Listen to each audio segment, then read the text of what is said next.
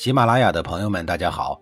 告诉大家一个好消息，除了音频以外，我最近开始以视频的方式为大家讲历史，内容也不再局限于中国古代史，而是涵盖人文、社会、西方历史等等，还包括对一些经典童话人物、历史人物进行全新解读。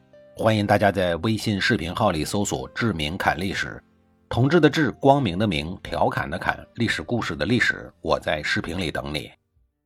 上一集里，我说到了晋景公的病已经躲到了膏肓之间的事儿。等秦国的元神医赶到了晋国，看了晋景公的病以后啊，沉重地说道：“您的病啊，不能治了。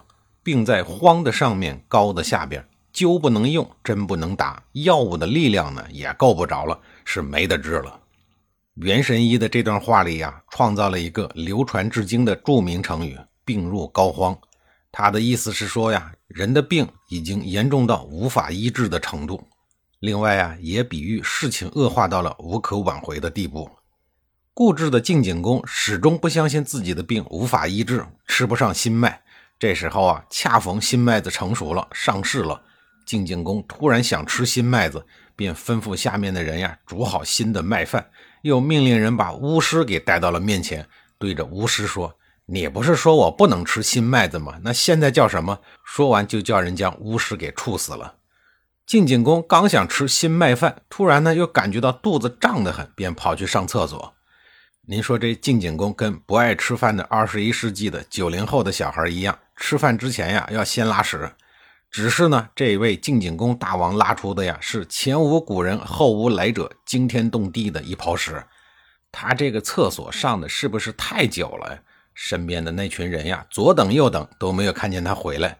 大家一着急，赶紧去看看吧。一看坏了，国君死了，怎么死的呀？太尴尬了，掉到粪坑里给淹死的。哎呀，过去这条件不好，那厕所呀都挖的老深，是一个深不见底的大坑，再加上几块踩脚的木板。我估计晋景公上厕所的时候啊，没踩稳，从那个板子上呀掉了下去，头朝下倒栽在粪坑里。不能不说呀，晋景公死得十分悲催。不过呢，这也只能说明命中注定的。即便是处死了巫师，却还是没有吃成心脉，就去见了列祖列宗，真是天意难违呀。说到了这儿啊，他的故事呢还没有讲完。晋景公身边一个服侍他生活的内人，此前到处牛气哄哄的宣扬说，说梦见自己啊背着晋景公上了天堂。结果呢，晋景公掉到粪坑里淹死了。大伙儿都说。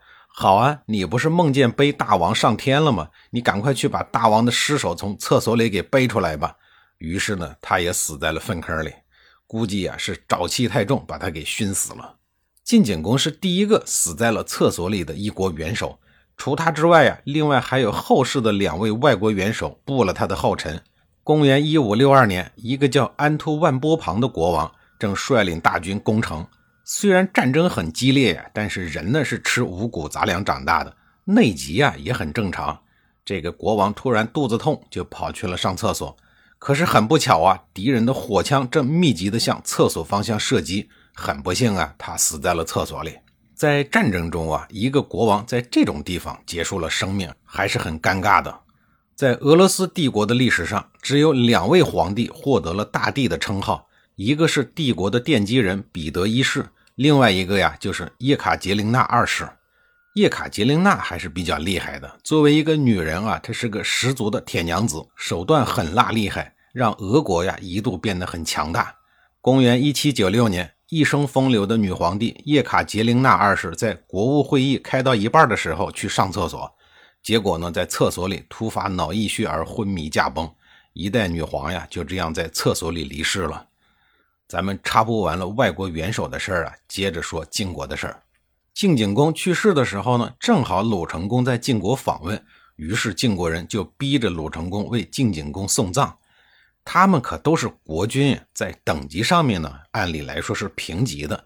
况且呀，当时的其他诸侯一个都没有去，只有鲁成公一个人，所以呀，晋国的无理要求被鲁成公和鲁国呢视为奇耻大辱。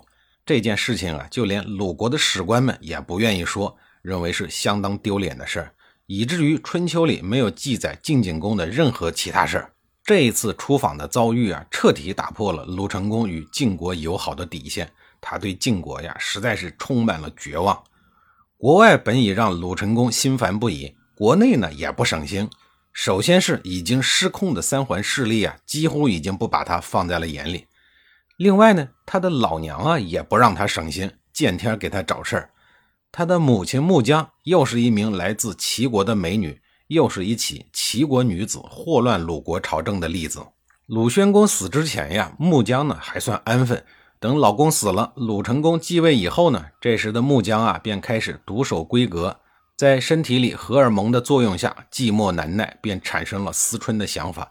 再于是呢，就果断地勾搭上了臣子宣伯，也就是叔孙侨如。《左传》对这件丑事啊做了记载：宣伯通于穆姜。这就是老夫少妻的悲哀。老夫年龄大了，必然也死得早；而少妻年轻又难忍孤寂，势必会做出羞耻之事。穆姜除了私通乱搞男女关系之外啊，他还犯了一个王室女人的大忌，也就是乱政。当东门襄中一派彻底倒台以后呢，驾驭鲁国政权的就剩下孟孙氏、叔孙氏和季孙氏三大势力了。其中呢，又以叔孙氏最弱。别看他们对外团结一致啊，内部呢却是勾心斗角。叔孙氏宗主叔孙侨如为了改变叔孙氏的地位呀，就到处寻找机会。他心想啊，要是能跟先王的夫人建立关系，就能找到接近国君的机会，就可以通过这条线索呀，掌握国君的动向。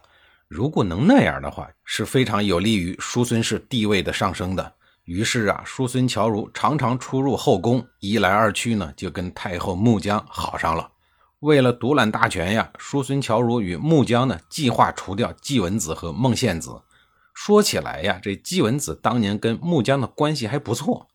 穆姜的女儿薄姬出嫁的时候啊，在走婚姻流程的时候呢，遇到了问题。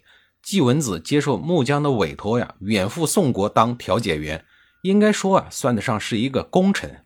而薄姬的老公呢，就是大名鼎鼎的宋国国君宋共公。如果这件事情没有处理好，宋共公迁怒于鲁国，找鲁国的麻烦还是很有可能的。如果不是季文子从中调和啊，宋国与鲁国之间说不定还会打起来。现在木匠要对付季文子，于公于私啊，都算是恩将仇报。被爱情冲昏了头脑的木匠，不但忘记了季文子当年对他们家的帮助。智商呢也直接下降到了冰点。木匠竟然找到了儿子鲁成功，直接要求儿子驱逐俩人。木匠是对于自己过于自信呢，还是欺负鲁成功是个昏君呢？让他明目张胆的驱逐权臣。全程如果像解聘一个临时工那么容易，那还是全程吗？那么鲁成功能答应老娘的要求吗？在下一集里，我再给您讲述。